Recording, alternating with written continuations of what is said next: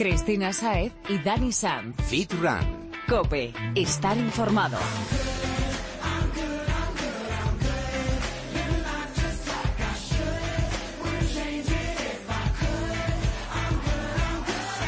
Muy buenas, Fitrunner. Bienvenido a Fit Run Cope. Aquí arranca tu programa de fitness, running y nutrición. Así que prepárate para ponerte en forma porque tras escucharnos no te van a quedar excusas para no salir a hacer ejercicio. ¿Cómo que excusas, Chris? ¿Qué es eso de excusas? Eso Ya- digo yo. Ya contamos además en el podcast de la semana pasada cuáles son las peores excusas que existen. Así que saca las zapatillas y ponte a darle duro, que no nos vas a pillar. Como dice Dani, te tenemos bien calado, así que ahora, sin excusas y con las zapatillas puestas, estás listo para escuchar a los invitados de esta semana. Y hoy van a echarnos un cable con la preparación de la carrera más multitudinaria del año y con un entrenamiento con el que vas a activar todo tu cuerpo. Pero no te entretenemos más para que puedas conocerles a ellos y que te lo cuenten. Antes, apunta, puedes seguirnos en Twitter, arroba fitran-cope, en facebook.com barra fitrancope y también en Instagram. Somos arroba fitran-es y ahora arrancamos.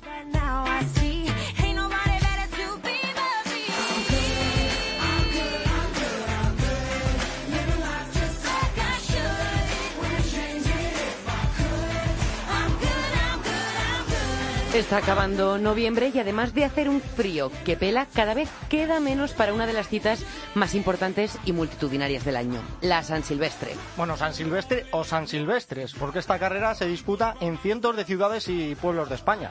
¿Se corre la San Silvestre en Segovia, Dani? Pues correrse se corre, es la carrera de fin de año, como hemos dicho, se corre en muchos sitios y en Segovia no podría faltar como en, como en cualquier lugar. ¿Antes o después del cochinillo? Bueno, para correr el cochinillo, eh, mejor para otro día el cochinillo. Bueno, pues en Santo Domingo de la Calzada también se corre. Pero ¿sabes de dónde procede la tradición de organizar esta carrera cada 31 de diciembre? Pues la verdad es que no tengo mucha idea. Yo creo que he leído alguna vez que viene de América del Sur, creo recordar. Efectivamente, Dani, viene de Brasil.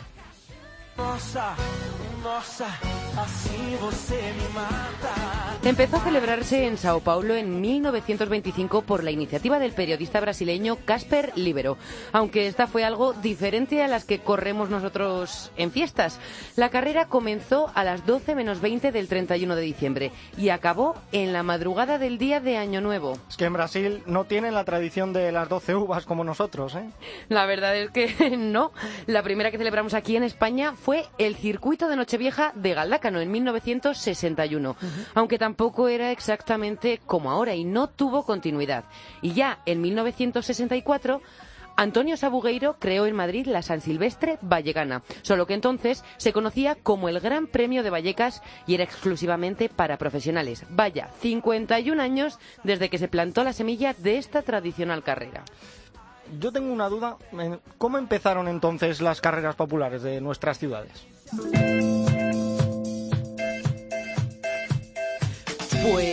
Gracias al compañero de tiempo de juego de aquí de la cadena Cope, Pepe Domingo Castaño, que se le ocurrió proponerlo, pero su nombre lo acuñó Gilabert, al titularlo así en la portada del diario Marca cuando se celebró la segunda edición. Y mira, se ha cuajado la idea que se ha extendido por toda España y se ha convertido en la San Silvestre más multitudinaria de las más de 200 que se celebran por todo el país. Llega casi a los 40.000 participantes, ¿eh? Alucinante. Increíble, pero desde luego no ha sido siempre así.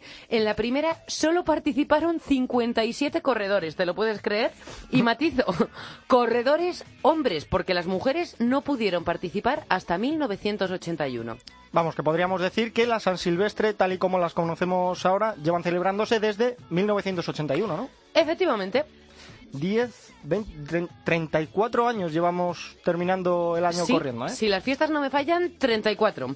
Y una persona que ha asistido a muchas de ellas es el gran Chema Martínez, colaborador habitual del Partido de las 12, que ha vuelto a sacar un ratito para hablar con nosotros y para contarnos su experiencia. Bienvenido, Chema. Hola, ¿qué tal? Buenas tardes. Muy buenas, Chema. ¿Cómo, ¿Cómo has estamos? vivido tú la San Silvestre Vallecana en los años que llevas como runner? Que has corrido unas cuantas. Pues si te digo la, la verdad, para mí es una carrera especial. Primero por eh, dónde está ubicada. Es el 31 de diciembre, es una manera diferente de despedir el año. Y luego he podido, he tenido la gran suerte de comprobar cómo ha ido creciendo año tras año y ahora se ha convertido en una gran fiesta, ¿no? Y bueno, qué decir tiene que encima la he ganado, pues he conseguido disfrutar corriendo por las calles y entrando en ese estadio de, de Vallecas en primera posición y para mí ha sido algo maravilloso. ¿Este año vas a participar, Chema? No, este año no. Este año no, este año estoy un poquito, bueno, eh, he terminado el año con, con muchísimos eh, desiertos, con muchísimas competiciones Hmm. y lo cierto es que me apetece disfrutar un poquito, terminar tener unas navidades un poco diferentes. Seguramente te digo eso y seguramente a lo mejor me puedo meter en medio de la carrera. eh, Acabaremos viendo la foto de Chema Martínez con la camiseta naranja fosforita. Sí, lo, lo que pasa es que no voy a hacer es competirla. O sea, eso sí que lo tengo claro que no voy a competir con la gente de delante, sino que participando una, pues ser uno más de, de los muchos miles de corredores que, que quieren despedir así el año. Pero este año no, no tengo en mente eso, competir. Tampoco, como decía, ha sido un año muy duro, intenso de muchas carreras, competiciones y ya tengo ganas de afrontar el, el 16, eh, todos los retos que tengo y, y tengo que llegar con las pilas cargadas. Ya tienes que llegar, Chema, cansado a este final de año porque yo pensaba que no iba a oír nunca a Chema Martínez decir que no a una carrera. Sí, lo que pasa eh, también asumiendo que para mí la San Silvestre es una carrera tan especial que quiero ir y estar con los mejores y pelear por ganar. Y, y lo cierto es que, que, bueno, como tampoco eh, mi- eh, estoy terminando el año pues un poco más cansado de lo habitual porque al final eh, mi nueva vida dentro del mundo del running vinculada a carreras de, de ultras, de desiertos, pues hace un poquito que haya cambiado lo que es eh, la planificación de una temporada normal, ¿no? Y, y bueno, pues estoy ya mirando de reojillo pues una prueba que voy a hacer en febrero en Costa Rica, la maratón de sables en abril, con lo cual tengo que ajustar un poco mis momentos ahora de transición para, para poder cargar pilas. ¿Qué citas no te faltan? Bueno, Chema, entonces, ¿un mensaje para animar a los oyentes a sumarse a esta tradicional carrera si no lo tienen ya en sus planes?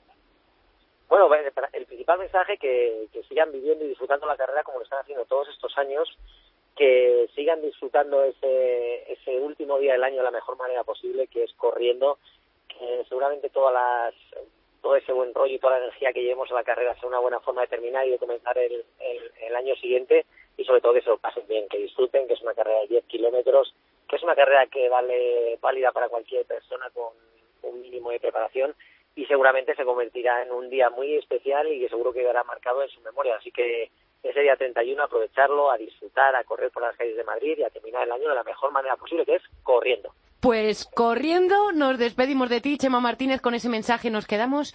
Corredor de élite, amigo, estrella, gracias por volver a compartir tus vivencias con nosotros. Un placer.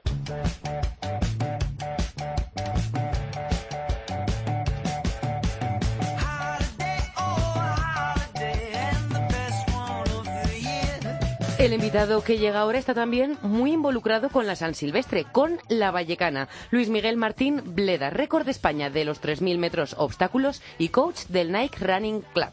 El club de Nike que va a estar estas semanas ayudando a los corredores a preparar la carrera. Muy buenas, Luismi. Hola, buenas tardes, Cristina. Buenas tardes, Luismi. Buenas tardes. Lo primero que nos tienes que contar es la iniciativa que promovéis desde el club para fomentar la participación y mejorar la experiencia de los participantes, porque, como decís, les ayudáis a correr mejor. ¿En qué consiste? Bueno, es una iniciativa de la compañía que, que está todo durante todo el año. Estamos entrenando cuatro días por semana, la mayoría de las semanas, algunas semanas cinco días también. Y, y bueno, aunque estamos todo el año, como digo, hacemos hincapié ahora en una carrera que podríamos denominar que es la carrera, que es la San Silvestre Vallecana. Y nosotros, pues básicamente lo que empleamos es todos los medios habituales de entrenamiento, los que emplea cualquier atleta profesional, pero adaptados al, al atleta popular que viene a, a nosotros. Empezasteis el fin de, el fin de semana pasado. ¿y ¿Cómo, ¿Cómo fue? ¿Hubo mucha gente? Sí, el fin de semana pasado empezamos una serie de, de seis sábados seguidos que va a haber como complemento a los cuatro días de la semana que salimos habitualmente y una convocatoria de más de 100 personas para este primer sábado. Nos acompañó la atleta de élite Nuria Fernández. Este sábado eh, volvemos a la carga. Esta vez nos va a acompañar el obstaculista Víctor García y, y esperemos que seamos incluso más porque la verdad es que lo pasamos fenomenal y, y además trabajamos, con lo cual pues miel sobre hojuelas. ¿Y cómo se prepara esta, esta carrera? Porque nos has dicho que, que el entrenamiento habitual, pero ¿en qué consiste? Bueno, eh, nosotros tratamos de, de tocar, digamos, todos los palos, por así decirlo, eh, del entrenamiento. Es decir, trabajamos resistencia, trabajamos velocidad, trabajamos fuerza, eh, y con los medios a nuestro alcance. Eh, solemos correr en el retiro, los sábados en la casa de campo, en el entorno de Madrid Río Casa de Campo, y hacemos trabajo de cuestas, hacemos trabajo de ritmos, eh, hacemos eh, eh, trabajo de hit, de, de fuerza explosiva, habilidad, en fin, todo enfocado a que cuando llegue el día 31 pues estemos en la mejor manera posible y podamos celebrar el final de año de la, de la manera que más nos gusta, que es corriendo. Pues sí, y algo que también es fundamental para encontrarnos de la mejor manera posible corriendo es protegernos del frío que, que está últimamente pegando muy fuerte. ¿Cómo tenemos que equiparnos para ir a correr la San Silvestre? Bueno, a mí me gusta decir que no hay frío, sino atleta mal abrigado. Y cuando digo mal abrigado no me refiero a, a que lleve poca ropa o que haya que ponerse mucha ropa, sino hay que ponerse la ropa adecuada. De modo que, que es, una, es una tarea que no es sencilla. Yo creo que para correr, por ejemplo, el día 31 es, van a ser imprescindibles seguramente unos guantes, aunque ha habido algún año que no ha hecho falta, y la ropa justita, la camiseta de la carrera y, y poco más. Eh, si uno es muy friolero, pues puede llevar unas mallas largas o unas mallas cortas o unas mallas pirata, pero con un pantalón corto será suficiente. Y sí que, evidentemente, llevar, dejar en el ropero o a cualquier familiar que nos esté esperando en Vallecas, pues dejarle ya la ropa necesaria para estar bien secos y no, y no empezar el año con un resfriado. Eso es. Y si mm, hay que llevar algo especial que tú recomiendes si llueve o si nieva, especialmente aparte del frío.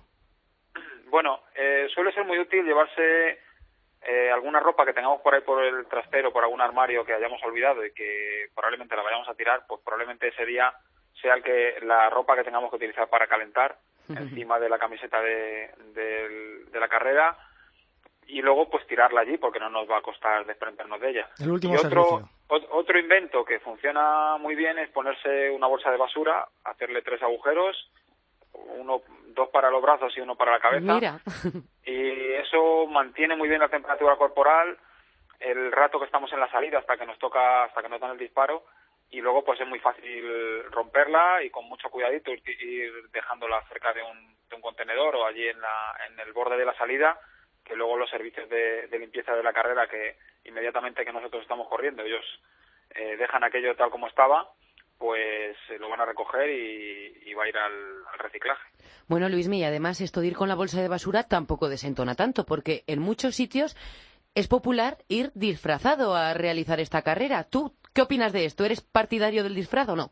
Bueno, es una fiesta, es una carrera de fiesta y cada uno se la toma como quiere. Además, el día 31 de diciembre pues da mucho da mucho juego para esto y de hecho eh, yo he corrido algún año acompañando a, a una de mis hermanas o a mi mujer hemos salido un poquito más atrás de lo que yo salía habitualmente antes y, y de repente pues en el kilómetro 2 adelantamos a un chico vestido de vaca y quiero decirte que hay gente con, do- con, con disfraz que corre un montón y que probablemente sin el disfraz pues estarían en puestos muy delanteros de la carrera, pero han decidido salir así. A mí me parece muy divertido, da un toque colorido a la, a la prueba y, y una fiesta más.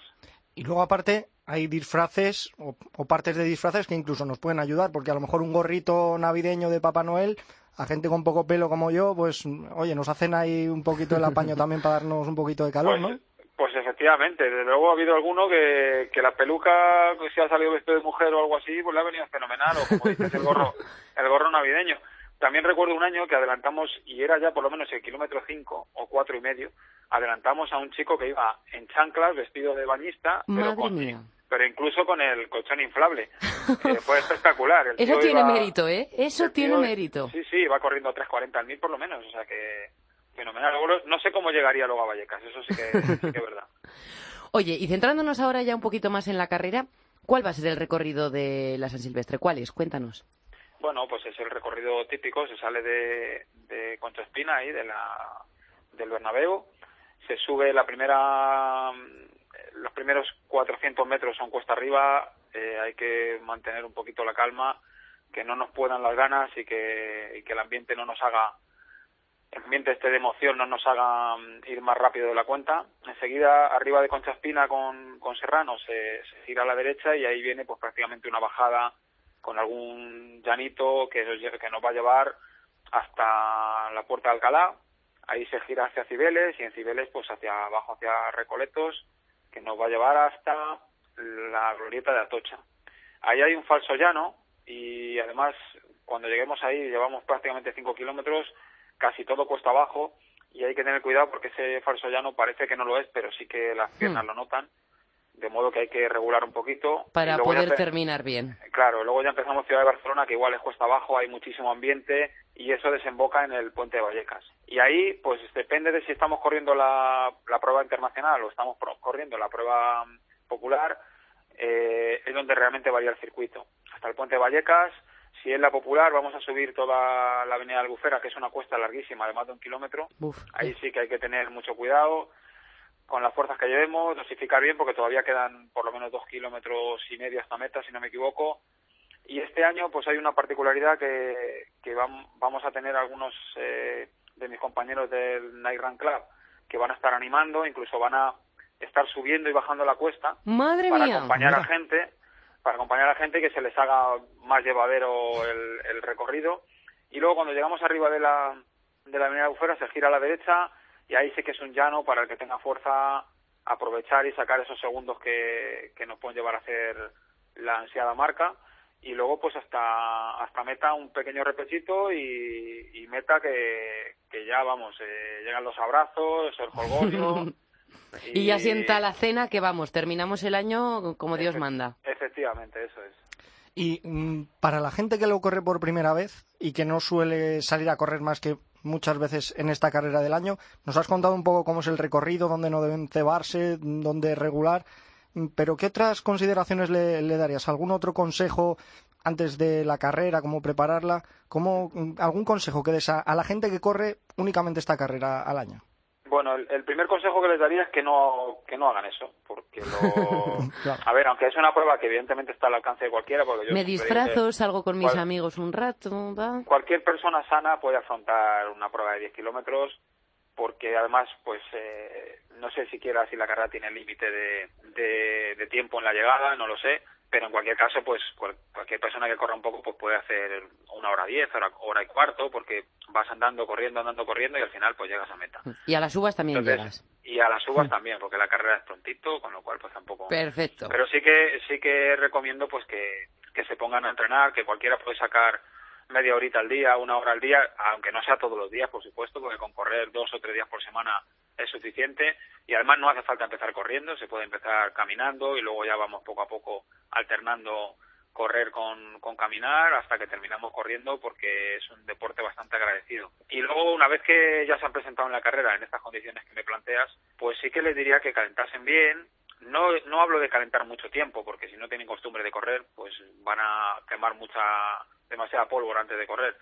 Pero sí que pues estar, estar en movimiento todo el tiempo para, para evitar lesiones, sobre todo cuando, cuando den el disparo. Y luego, pues que sepan, aunque no van a saber, porque no tienen experiencia, que tengan claro que hay un hay un tema emocional que hay que controlar y es que eh, eso es una fiesta ahí hay un speaker hay música hay un ambientazo impresionante todo el mundo quiere correr eh, hay caras de alegría y es muy fácil meterse en esa fiesta y, y acabar corriendo más rápido de lo que te toca en los primeros kilómetros Ay. Y luego y acabar como como solemos decir en el argot acabar remando hasta llegar a, y eso no es conveniente porque lo que queremos es que la gente que empieza en esta en este mundillo pues que se enganche porque Claro, y porque disfrutar engancha. del día. exactamente claro y que te quedes con ganas de correr otra Si ahora tendrías que darnos un consejo general para todos los que van a asistir a la carrera, algo que debiesen tener en mente antes de empezar a correr, ¿qué sería? Bueno, insisto en lo de estar bien preparado. Esto lo insisto mucho porque parece que se le ha perdido un poquito de respeto a, a esto de correr y bueno, pues esto de correr no cabe duda que, Sí que ahora todo el mundo es runner. que esto cansa y hay que estar pues bien preparado y, y que esto, como todas las cosas en la vida, eh, mola mucho pero con moderación. Entonces, el primero está bien preparado, pero luego pues hay un montón de consejos que se pueden dar eh, y, que, y que estamos hartos casi de leer, ¿no? Yo ahora hacía mención a uno que no se, que no se suele mencionar nunca y es el del tema emocional, o sea, y esto sirve para los que van a disputar la carrera y para los que van a hacer una hora y cuarto. O sea, Pues sí. cada uno tiene que saber su ritmo y no se tiene que dejar llevar por la, por la emoción del momento, por la alegría, por el jolgorio y la algarabía que hay en la, en la carrera. Entonces, eh, es, es importante presentarse en la línea de salida teniendo claro a qué ritmo puedes correr. Si yo puedo correr a 5 el 1000, pues no pinto nada saliendo a 4.15, porque eh, al final eh, esto es como el que tiene un sueldo y se lo gasta todo en la primera quincena del mes, pues no va a llegar a final de mes. Pues esto es exactamente lo mismo. O sea, ahí va a llegar el señor del mazo y antes de que lleguemos a Tocha ya nos estará atizando en las piernas y no vamos a Para poder que no puede seguir. Claro, entonces bueno, pues eso es lo principal. Pues entonces con eso nos quedamos. Control de emociones y moderación en la carrera. Y a disfrutar, que es un día fantástico para correr. A Pues disfrutar sí, de la eso- fiesta. eso es verdad. pues deseamos que pases una muy buena noche de Nochevieja y que empecéis muy bien el año tú y todos tus compañeros del club de Nike. Pues Mu- muy bien, muchas gracias igualmente. Gracias por estar con nosotros esta tarde.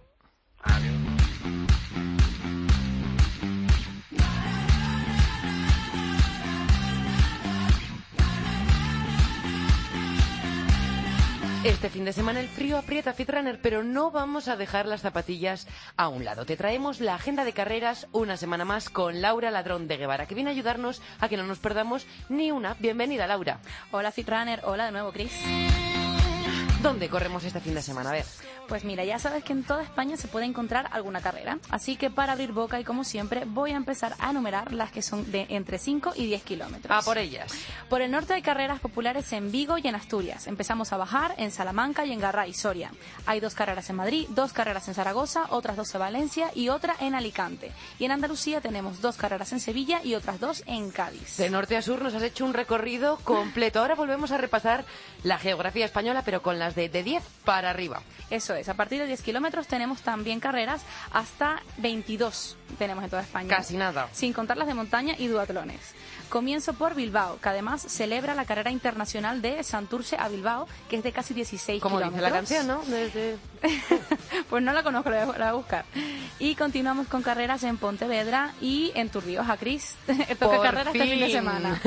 bueno saberlo.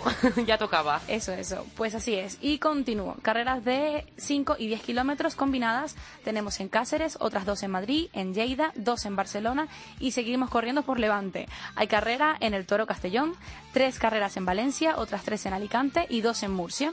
Saltamos a Baleares, carrera en Mallorca y terminamos corriendo en Albacete, en Petrola y con dos carreras de 10 kilómetros también en Cádiz. El mapa está casi completo ya y la comunidad valenciana vuelve a ser la estrella de carreras este fin de semana. Pero Ellos venga, tienen el récord. seguimos porque nos quedan las maratones. Las pruebas de fondo, sí señor. Tenemos primero media maratón en Benidorm, en Ibiza, en Lorca, en Córdoba, en Camas, Sevilla y en Medellín, Badajoz. Y maratón este fin de semana, la famosa maratón de San Sebastián, 38 edición, nada más y nada menos. A ver si se rompe el récord de la maratón de Valencia en asistencia y en velocidad, que los rompieron todos. Ya ves, no estaría mal, aunque con el frío no sé si juega a favor o en contra de los corredores. Quizá el récord de asistencia Mm. cueste un poquito más de superarlo, pero bueno. Lo importante es salir a correr, con frío, con lluvia, haga el tiempo que haga. Y por cierto, también tenemos Spartan Race este sábado, ¿no? Sí, muy bien por recordarlo. Sé que estas son de las carreras que te gustan a ti, Chris, por eso eh, tenemos la mención especial. Spartan hasta la muerte. Y este sábado se corre, como has dicho, la Spartan Race en Paterna, Valencia también. Más de 5 kilómetros y unos 13 obstáculos que no se definen, así que se puede esperar cualquier cosa. Sorpresa hasta el último momento. Ya ves. Y esta carrera además cuenta con una modalidad junior a la que pueden llevar a los niños para que se ensucien un poco también. Fenomenal, para luego tener que meterlos a la lavadora del tirón, Enteros. así como están. Un plan muy recomendable, aunque agotador. Aviso, prepararos. Muchas gracias, Laura. Y más la semana que viene. Adiós, Chris, y hasta la semana que viene, Fitrunner. ¡Corre, Forest, corre!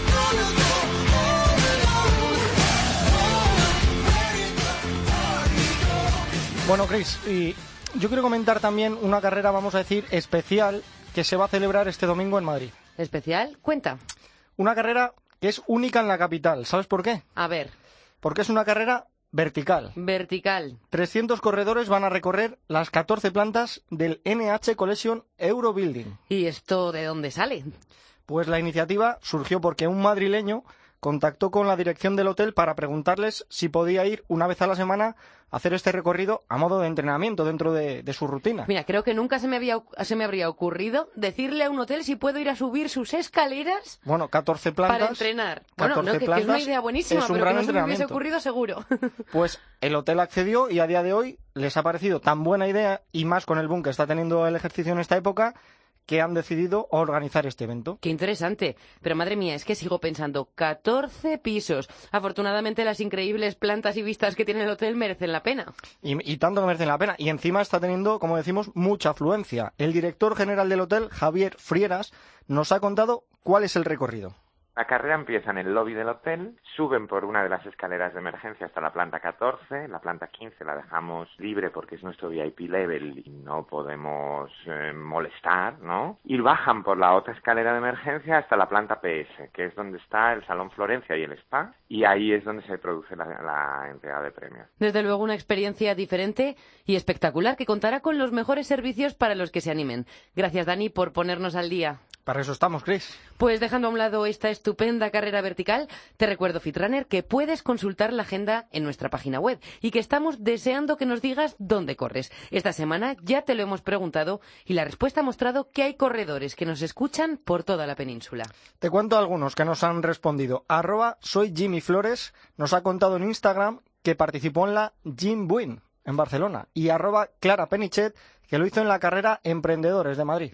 Y los Instarunners participaron en las pruebas de los emprendedores y en la de Canillejas en Madrid. Y atento, también en la Jambuin de Barna. Y Luis Ferreira nos ha dicho a través del Facebook del programa que corrió los 14 kilómetros en, Va- en Valverde de Leganés. Queremos saber dónde corre Runner, así que cuéntanoslo a través de las redes sociales. Estamos en facebook.com barra fitrancope, en Twitter como arroba fitran-cope y en Instagram como arroba fitran-es.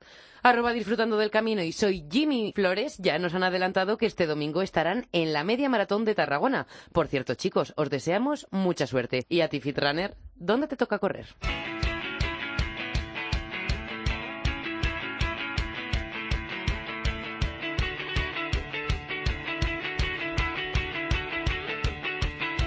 ¿Conoces esta música? ¿Lo estabas esperando? Ha llegado el momento de recibir al gurú de la nutrición del programa, el gran Jesús Santín, que es asesor nutricional en Balance Fit Club en Madrid. Muy buenas tardes, Jesús. Buenas tardes, chicos. Bienvenido otro miércoles, Jesús. Muchas gracias. Hemos empezado el programa hablando de una de las carreras más populares de nuestro país, de cómo prepararla, la San Silvestre. Y queremos que tú nos ayudes con la alimentación, que digo yo que nos servirá tanto para el San Silvestre como para el resto de carreras que tengamos pensadas para el 2016. Así que, ¿cómo nos lo planteamos? ¿Tenemos que ir pensando ya en ello y tomando medidas en nuestra dieta? Bueno, pues yo lo dividiría un poquito en lo que serían los meses previos, eh, la semana de antes de la competición, en la que dividiríamos un poquito los tres días antes y los tres anteriores a estos, y justo el día de la competición. Más o menos lo dividiría en esos grandes bloques. Las semanas previas, Jesús, eh, intensificamos el cuidado de la alimentación.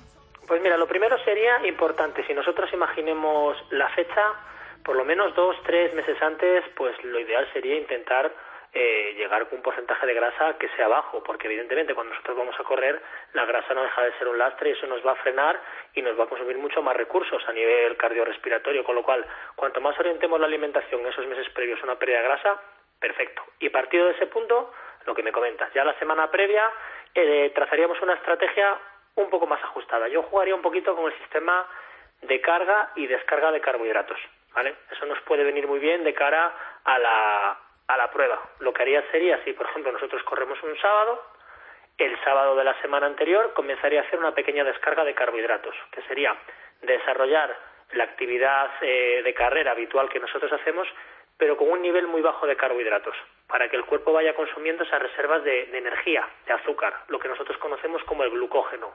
¿Para qué? Para que los tres días posteriores, con una ingesta muy alta en carbohidratos, podamos sobrecompensar. Es decir, ya no solamente rellenar los depósitos que hemos gastado, sino que nuestro cuerpo va a tener más capacidad de rellenarlas y por lo tanto vamos a conseguir un plus superior de carbohidratos y de energía para lo que sería el, el día de la prueba. Jesús, a mí se me plantea un problema con todo esto que estás diciendo. Y es que en la San Silvestre tenemos mm, el día de Navidad a cinco días, bueno, a seis días antes. Eh, ¿Cómo podemos controlarlo? Porque está claro que la comida de Navidad la vamos a hacer como, como hay que Va hacerla con su ahí. turroncito y su mazapán. Va a haber un En principio no habría problema. Si nosotros llevamos una línea de alimentación buena durante todo el año y durante todas las semanas, como lo sabe muy bien la gente que trabaja aquí conmigo, yo siempre les permito una o dos ingestas libres a la semana. Si son cinco o seis días previos, una ingesta no va a estropear para nada lo, lo que vayas a, realizar ese día de la prueba. todo depende también lo en serio que te lo estés tomando, si eres una persona que vas a hacer marca o simplemente vas a disfrutar de, de lo que sería la experiencia. Eso te íbamos a preguntar también. Mm, ¿El cuidado de la alimentación debe ser el mismo para una persona que vaya a hacer marca que la que no? ¿O, los que simplemente van a pasárselo bien pueden dejar la dieta de lado? La dieta de lado no debería dejarla a nadie, porque incluso puede ser perjudicial, es decir, ir a desarrollar una actividad deportiva sin la nutrición adecuada puede generar desde problemas estomacales, problemas de rendimiento, eh, vaídos, es decir, eso no se le puede no se le puede recomendar a nadie, pero está claro que cuanto más ambicioso es tu objetivo, más debes de invertir en todo lo que haces a nivel nutrición, entrenamiento y descanso, está clarísimo. Jesús, la San Silvestre, por ponerte un ejemplo, empieza a- en torno a las 7 de la tarde, vamos a poner. ¿Qué nos recomiendas para el día de la carrera? ¿A qué hora debemos comer? ¿A qué hora debemos desayunar? ¿En qué cantidades? Pues mira, ahí partiendo de lo, retomando un poquito lo que hemos comentado antes con el tema de la carga y descarga de carbohidratos, nos presentaríamos con los depósitos a tope de energía el día de la, de la competición. ¿Cómo desarrollaríamos ese día? Ese día vamos a usar carbohidratos complejos como base, como gasolina para lo que sería durante todo el desarrollo de la prueba. Entonces la proteína digamos que queda un poquito de lado, simplemente cumplir la función de, de nutrirnos y de ralentizar un poquito la digestión. Entonces una fuente de proteína limpia en las comidas, cada tres horas pues un poquito de pollo, ternera, pescado, carnes que no sean grasas y con unas cantidades mínimas y necesarias para cubrir las necesidades. ¿Por qué? ¿Hay algo, eh, ¿Por qué tenemos que limitar las proteínas? ¿Hay Pues alguna muy explicación? sencillo, porque nosotros sobre todo lo que necesitamos es aporte energético. Es decir, en el momento de lo que sería una carrera, eh, nosotros no vamos a generar una rotura de fibras importante o una necesidad de aminoácidos eh, alta como para darle prioridad a la- al nivel proteico. Vale, es decir, para mantener el balance calórico más o menos que queremos, mejor más hidratos, pero entonces hay que reducirlo de algún sitio. O sea, no tiene otro. Ah, vale. y sobre todo por la digestión, si no nos meteríamos unas ingestas muy altas y la digestión también se vería perjudicada, serían muy lentas. Entonces, yo utilizaría siempre una base de, un hidrato eh, lento, como puede ser un arroz, algún tipo de cereal, etcétera, que es lo que nos va a dar, digamos, toda la duración, toda la energía para la duración de la prueba. Y justo antes de empezar, pues podemos introducir algo a nivel eh, más, eh, un índice glucémico más alto, pues unas tostadas con, con mermelada normal, no es necesario que sea light, eh, esto con la suficiente antelación para que nosotros veamos que nuestro estómago eh, lo ha digerido, es decir, que no vayamos a correr con, con la comida haciendo la digestión. O sea, que ¿cuánto tiempo es eso más o menos? ¿Hasta cuánto Pues, tiempo antes de la carrera La podemos comida comer? así más fuerte, yo empezaría haciendo comidas cada tres horas a lo largo del día y la comida así un poquito alta en carbohidratos puede ser las dos previas, con una distancia la más gruesa, la que sería, pues, por ejemplo, algo de arroz con un poco de fiambre, pues tres horas perfectamente. Una hora antes podríamos tomarnos, pues eso, una pequeña tostada de pan de molde con mermelada, alguna pieza de fruta y ya comenzaremos a meter lo más alto. Y ya a partir que empecemos la prueba tendremos que limitarnos solo a isotónicos o geles de glucosa que no requieran digestión. Eso en cuanto a la comida, y yo te quería preguntar también por cómo hidratarnos, ¿no? Los líquidos que tenemos que beber, ¿qué papel ocupa la hidratación antes y durante la carrera? Pues es un factor fundamental en cualquier persona que genere un- una, una actividad de desarrollo como el correr. Es decir, eh, va a haber eh, gran pérdida de, electrolitos por el sudor, eh, la fluidez de los músculos, eh, pueden sufrir calambres, puede sufrir cualquier tipo de rotura si no están correctamente hidratados. Entonces, lo ideal sería hidratarse durante todo el día y durante la prueba, pese a que no se puede ir cargado con, pues, con isotónicos o, o mucha cantidad de líquido, intentar tomar algún tipo de bebida o algún que tenga algún tipo de sal mineral para, para potenciar esa o compensar esa pérdida de, de electrolitos. Y después de, de lo que sería la prueba, evidentemente reponer todos los líquidos que hayamos perdido durante. Y tema suplementación, Jesús, ¿qué nos recomiendas? Pues tenemos muchas muchas opciones. Eh, primero, como parte de las comidas previas y demás, si queremos utilizar algún tipo de fuente de proteína, la proteína de suero que siempre hemos tocado en el programa. Como fuente de carbohidrato también tenemos un gran abanico de carbohidratos, desde lentos hasta rápidos. Hay uno en concreto que nos podría venir muy bien, que sería la palatinosa o ciclodextrina, que tiene una digestión como el azúcar, es decir, una digestión inmediata, incluso más rápido, pero es un hidrato de carbono complejo, es decir, se va a liberar de una manera sostenida, evitando esos picos. Entonces, Claro, que no nos va a dar un subidón como si nos metemos... Efectivamente, para durante incluso sería un hidrato de carbono excepcional, excepcional. Y luego, para potenciar sobre todo eh, la eliminación de ese ácido láctico, ese, ese quemazón de las piernas, ese ardor, hay un suplemento que se llama betalanina, que sería muy muy bueno de cara a eliminar toda esa saciedad láctica que se genera durante durante la carrera. ¿Vale? O sea que tenemos muchas muchas opciones y bueno, los gran conocidos geles de glucosa con todo tipo de estimulante, cafeína y demás y sales minerales. Bueno, creo que el tema de la suplementación nos da para un programa completo, o sea que... Sí, podríamos trazar gran gran infinidad de estrategias a la hora de, de gestionar la suplementación para, para cualquier tipo de prueba. Pues volveremos sobre esto. Jesús, muchas gracias una semana más por tus grandes consejos. Ha sido un placer compartir este rato contigo. Gracias a vosotros como siempre. Gracias, hasta la semana que viene, Jesús. Nos vemos la Desde. Texas, en el lejano oeste, el consejo de Carlos Quevedo.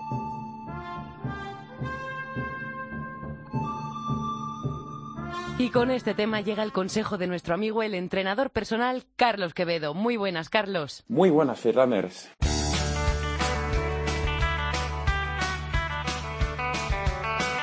Cuéntanos, ¿qué tienes para nosotros esta semana? Bueno, esta semana os quiero lanzar una pregunta, pero no solo para vosotros, sino también para mis compis. Así que, Chris, mójate. A ver, escupe que yo me mojo. ¿Cuántos abdominales hacéis a la semana y cómo los hacéis? Pues mira, yo intento hacer todos los días alguno, tres o cuatro series de 15, de los de toda la vida, y otras tres o cuatro como los que nos enseñaba Paco la semana pasada, con peso y los pies en alto. Depende de si tengo tiempo, que siempre los dejo para el final. Pero menuda preguntita, tú también. Estoy seguro de que es una de las preguntas que más veces os han hecho en el mundo del fitness. Por eso hoy quiero contar tres trucos para hacer unos abdominales más sanos, pero sobre todo más efectivos. Cuenta, cuenta. Vamos a por ello.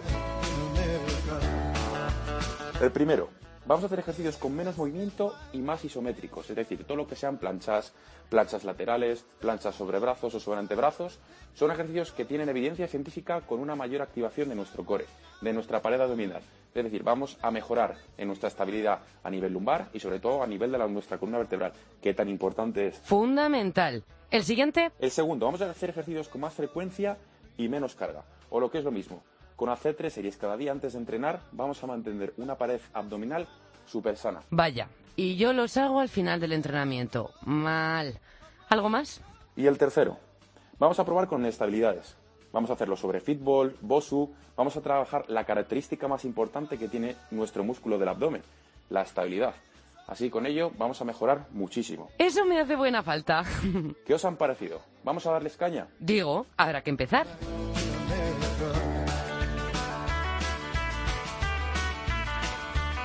Carlos Quevedo, como siempre, gracias. Cuídate, amigo. Que paséis una feliz semana, amigos.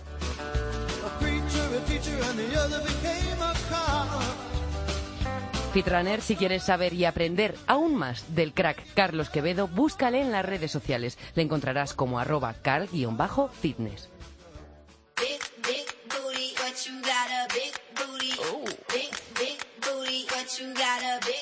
Big,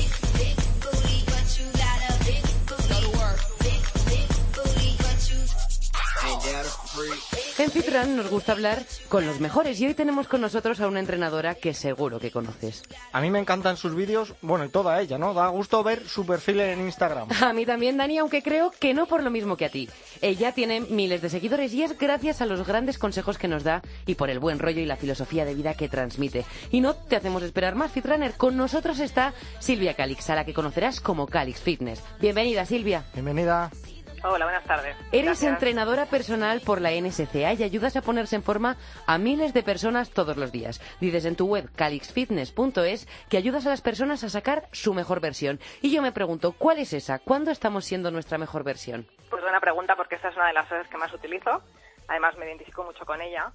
Porque bueno, es importante que en un momento, de- en un momento dado tomemos la decisión de mejorar, de mejorar lo que, lo que ya tenemos y confiar en nosotras en, en que podemos conseguirlo. Todas tenemos el mismo potencial.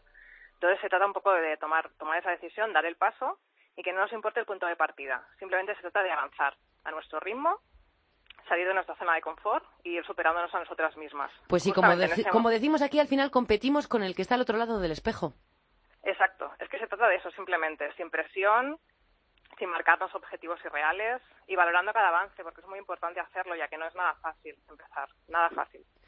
Pues Silvia, Instagram es otro de los canales, además de tu página web, en los que das consejos a muchos amigos. Y aquí tengo que aprovechar a decir que la revista EL ha seleccionado tu cuenta como una de las mejores para la motivación y el entrenamiento de toda España. Vaya, que eres una pro del Instafit para, don- para todos nosotros, junto a la de nuestro amigo Carlos Quevedo, que si no lo digo, me mata. y a la de otros invitados que también han pasado por aquí. Ahora a lo que iba y sin desviarme, en Instagram cuelgas sobre todo contenido para ayudarnos con el entrenamiento y entre ello es muy común verte hacer ejercicios con el TRX. ¿Por qué te gusta esta técnica? ¿Qué, qué beneficios tiene? Bueno, pues realmente soy muy fan del TRX. Fue el, el primer material que utilicé para empezar, ya que yo tenía problemas de espalda. Entonces me aconsejaron utilizar ese tipo de entrenos. Y bueno, es un material muy polivalente, ya que nos permite trabajar todo el cuerpo, y no solo a nivel muscular, sino que también trabajamos equilibrio, estabilidad y flexibilidad. ¿Por qué me gusta? Pues porque, bueno, primero porque no ocupa espacio, es ideal para entrenar en casa, al aire libre, vacaciones, de modo que no hay excusas para no utilizarlo, no requiere de instalación, simplemente disponer de un lugar para anclarlo, y como beneficios, pues bueno, os puedo explicar muchísimos. Pero bueno, básicamente es que al trabajar en suspensión implicamos a cadenas musculares. No trabajamos un músculo en concreto, sino que trabajamos cadenas musculares de forma que el trabajo es mucho más funcional Ah, Mira. y realizamos movimientos que tienen transferencia a la vida diaria. Entonces son movimientos mucho más naturales que los que hacemos en un gimnasio en una máquina. Claro, más completo, que implica varios músculos, a fin de cuentas. Exacto, es un trabajo totalmente global. Aparte, la zona que más trabajamos es la zona del core, la zona abdominal, que es nuestro centro, nuestros músculos estabilizadores, ya que al trabajar con ese tipo de material deben estar activos al 100% durante el entreno, ya que así nos mantenemos estables. Y bueno, al ser nuestro equilibrio, pues muy, es muy importante trabajar esta zona. Yo, Silvia, por ejemplo, que, que no he usado nunca un TRX y, y creo que si a mí me lo dejas, no sé ni cómo ponerme, la verdad. ¿Cómo, cómo se utiliza un poco? Cuéntanos un poco la, la pues, postura. Es cierto, ¿eh? es lo que comentas porque es uno de estos materiales que todo el trabajo lo tienes que hacer tú, realmente el material no hace nada. Entonces, bueno, lo que siempre recomiendo es empezar trabajando con un entrenador, sea de manera presencial o online, para que os dé las pautas básicas de cómo utilizarlo. Ya Sí, que porque si no, en vez de activar todo el cuerpo, a lo mejor nos lo lesionamos entero. Y, es Es, es que es así, ¿eh? Es que es así. Porque realmente las posiciones tienen que ser totalmente alineadas, activando todo el cuerpo y realizando la, o sea, la técnica tiene que ser perfecta, porque si no realmente te puedes hacer daño. Y al principio además no es sencillo porque da un poquito de miedo trabajar de esta manera.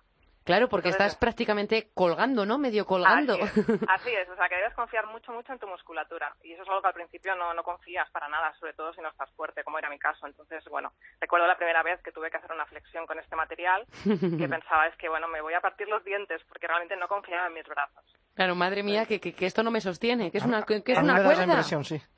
Exacto, es así. Bueno, ¿y qué ejercicios podemos hacer con él, por ejemplo? Porque nos puede servir un poco para todo, como nos muestras en tus vídeos.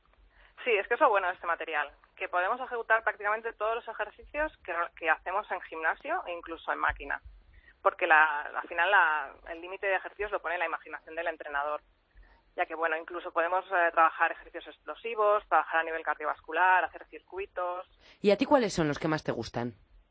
A mí me gusta mucho trabajar el squat en explosivo, por ejemplo, y hacer planchas con flexiones. ¿Cómo se haría? A ver, a ver, a ver, que es que esto es radio, no tenemos imagen y a mí o me lo explicas o no me entero. Ya. Bueno, es hacer una plancha abdominal, la típica plancha isométrica que hacemos en el suelo, pero en este Ajá. caso la haremos colgada en lo que son los agarres del TRX. En los agarres ponemos los pies. Exactamente. Entonces nos, nos colocamos en modo plancha, en la plank, que siempre explico, que sería un ejercicio isométrico, pero en este caso, por ejemplo, si llevamos las rodillas a nuestro pecho, estamos haciendo una- un, un crunch, que es mucho más exigente que no un, un ejercicio isométrico. Y cuando acabamos del crunch, lo que hacemos es una flexión en el suelo. Madre Entonces mía. combinamos dos ejercicios en uno y realmente trabajamos todo el cuerpo. Es que es completísimo. Digo, solamente de pensarlo, solamente de imaginármelo, me he cansado.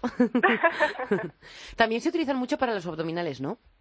Exacto, es que es, es lo más importante, es lo que comentaba. En todos los ejercicios que vamos a hacer, vamos a activar nuestra, nuestro core, nuestra zona abdominal, en todos, porque es nuestro centro y al trabajar en inestable debemos activar esa zona, porque el cuerpo continuamente se está reajustando cuando, cuando estamos entrenando. Entonces es muy interesante. O sea, que realmente podríamos decir que, que lo mejor que tiene, por todos los ejercicios que dices que, que se pueden hacer, es que se ejercita todo el cuerpo. Se- se- puedes hacer cualquier ejercicio para todo el cuerpo. Así es, así es. Y lo bueno es eso, que no, que no trabajas un músculo, trabajas cadenas musculares, que eso también es muy interesante, porque hay personas que están en el gimnasio trabajando con pesas o con una máquina y están aislando un músculo. Y muchas veces si estamos sentados, por ejemplo, el abdominal no la, no la activamos. Claro. En cambio, con el core sí que lo haces. Mira, damos por hecho por esto que nos estás contando que el TRX es un buen aliado si lo que queremos es definir. Pero ¿puede ayudar en el entrenamiento a alguien que busca conseguir una hipertrofia? Por lo que estabas diciendo ahora de es que en la sala islas, aquí con el TRX no. Exacto.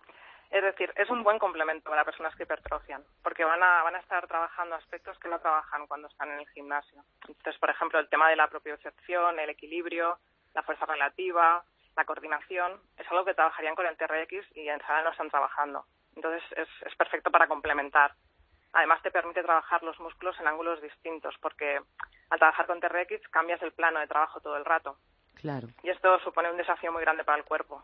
Supone mm, agujetas de nuevo, entre otras cosas, ¿no? También. Nos has contado, Silvia, cuál es el ejercicio que a ti más te gusta. tal.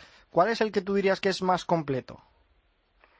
La verdad es que no hay ninguno que sea totalmente completo, todos son complementarios. Entonces se trata un poco de, de ir combinando, porque no hay un solo Claro. ejercicio que, que sea completo. Eso es lo bueno también con el TRX, puedes realmente combinar en una sesión y trabajar aquello que más te interesa en función de tus objetivos. ¿Y con qué frecuencia lo utilizas tú en el entrenamiento? Porque si lo combinas con otros, Sí, es un, es un material que lo utilizo más en verano, porque a mí me gusta entrenar al aire libre, entonces te permite pues eso, entrenar en un parque, co- cogiendo con el TRX en un árbol. Entonces lo suelo utilizar más en verano, pero también cuando voy de vacaciones o fines de semana o días que no puedo ir al gimnasio. Entonces lo suelo, pues lo suelo combinar. Y también lo utilizo bastante con clientas, porque es una manera de añadir di- diversión a los entrenos. Y también es muy útil para recuperación de lesiones ya que nos permite de algún modo trabajar pues aquella aquella parte o incluso en unilateral en unilateral o sea personas que tienen desequilibrios musculares ayudarles a que se vayan recuperando de, de ese modo con, con claro, a lo mejor es menos brusco que ponerte a levantar una pesa. es que es así es así es mucho más natural mucho más suave y mucho más pues eso que realmente los, los ejercicios son son naturales no son forzados Y llegar, vamos a llegar al mismo resultado. Sí, vamos a llegar a depende de los objetivos, está claro. Entonces, si el objetivo es hipertrofia, como comentaban, no vamos a hipertrofiar. Sí, necesitamos algo más. Pero si lo que buscamos realmente es conseguir fuerza y, y, bueno, y incluso definir y, y- y un poco fortaleciendo la musculatura, lo conseguimos de manera de manera total. Silvia, ya nos ha quedado claro que, que te encanta el TRX, es completísimo, sirve para todo, pero ¿qué, qué más? ¿Qué otros imprescindibles hay en tu rutina? Uy, yo en mi caso utilizo de todo, porque para mí lo de entrenar ya no es solo ir a entrenar, sino es ir a disfrutar. ¿no? Entonces, todo lo que sean novedades las voy probando todas. Una forma de vida. Sí, es que realmente es algo que tenemos que hacer toda nuestra vida, entonces se trata de pasarlo bien, porque si no dejaríamos de hacerlo. Aparte, cuando llevas mucho tiempo entrenando con el mismo material, el cuerpo se adapta, o sea, la capacidad de adaptación es brutal. Entonces, es- es- llega ese punto en que dices, ahora tengo que volver a sorprenderlo. Entonces lo haces con nuevos materiales y con nuevos entrenos. Entonces, bueno, pues puedo destacar, por ejemplo, los kettlebells, que es un material muy interesante para trabajar con él. Eh, el bosu, también para trabajar equilibrio. Trabajar con sacos, con gomas. A ti te encanta hacernos lo de- de complicado todo. de todas formas, ¿eh? O sea, yo, por ejemplo, que tengo un equilibrio nulo, me lo estás poniendo muy difícil. ¿Cuándo, ¿Cómo se gana el, el equilibrio? ¿Tú naciste con él o, o al principio No, también no, te desestabilizabas a la Te puedo primera? asegurar que mi punto de partida era muy muy básico, pero muy básico. Por eso siempre digo que si una persona me pregunta, ¿lo puedo conseguir? Por supuesto, porque si lo he conseguido yo, lo puedes conseguir. Entonces el TRX es perfecto para esto. Yo me acuerdo que quería hacer windsurf y, y- y me pasaba lo mismo, no tenía ni fuerza Uy, en la para espalda. levantarse en la tabla. Claro, exacto. Entonces me dijeron, el TRX, TRX te va a ir genial también. Y efectivamente, o sea, empecé a trabajar, gané fuerza en espalda, entonces dejé de tener dolores y pude empezar a hacer windsurf. Entonces al final todo ayuda. Y realmente si te lo propones lo consigues. Aunque tu punto de partida, como siempre comento, sea muy básico, porque el mío, el mío lo era. O sea, yo no había trabajado nunca a nivel fuerza. Y antes de despedirnos, Silvia, ¿algún consejo para las personas que nos están escuchando, para nuestros firranes, que siempre pedimos ahí, algún consejo eh, especial que, que tú quieras destacar? Bueno, consejo básicamente sería, sería un poco que cuando empecemos a entrenar, sea cualquier tipo de entreno, nos marquemos objetivos a largo plazo. No pensemos que esto es algo que, se, que va a ocurrir rápido y que vamos a estar en tres meses ya a tope, porque no es así. Es un proceso muy largo y es complicado. Los primeros meses son muy difíciles y, de hecho, la sensación de incomodidad nos acompaña bastantes días.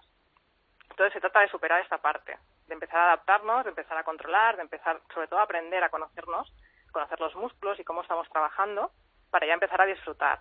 Pero es clave pasar ese periodo, porque si nos quedamos ahí y decimos es que no me gusta, es que a nadie le gusta al principio porque no es fácil. Entonces, Claro, si todo ese lo que periodo- cuesta.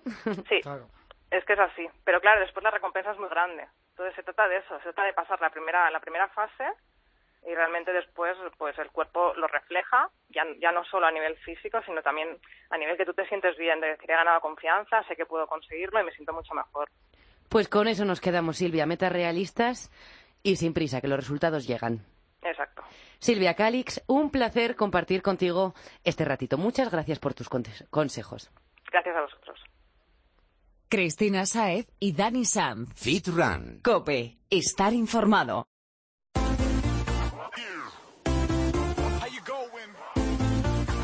To San Francisco. I'll take you back to 1969. Hemos llegado al momento en el que te toca empezar a mover el esqueleto. Y con las indicaciones adecuadas vas a conseguir unos resultados muy positivos, eso seguro. Atento porque el entrenador de Fit Runners, el monitor del Body Factory Gran Vía, Paco Mink, tiene un ejercicio para ti.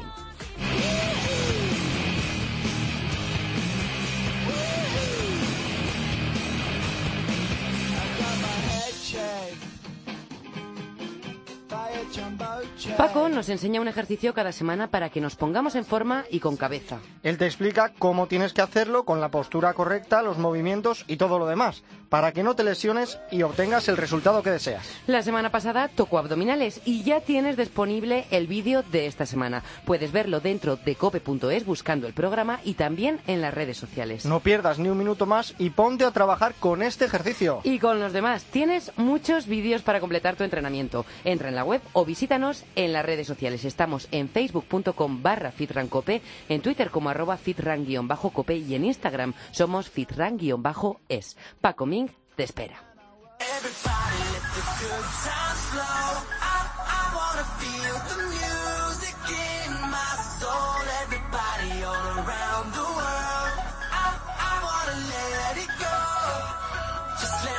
Times flow.